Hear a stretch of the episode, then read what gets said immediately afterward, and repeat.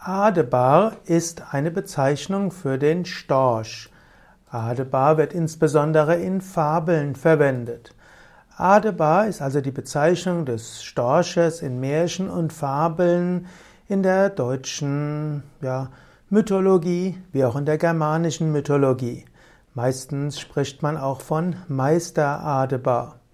Auda bedeutet Glück, Heil und Bera bedeutet Tragen und Gebären und der äh, Storch wurde eben bezeichnet als derjenige, der Glück bringt.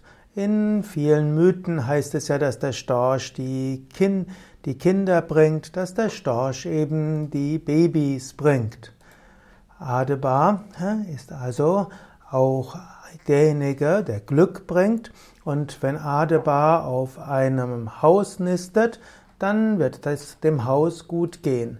Und so haben sich Menschen immer gefreut, wenn die Störche auf ihrem Haus sich niedergelassen haben.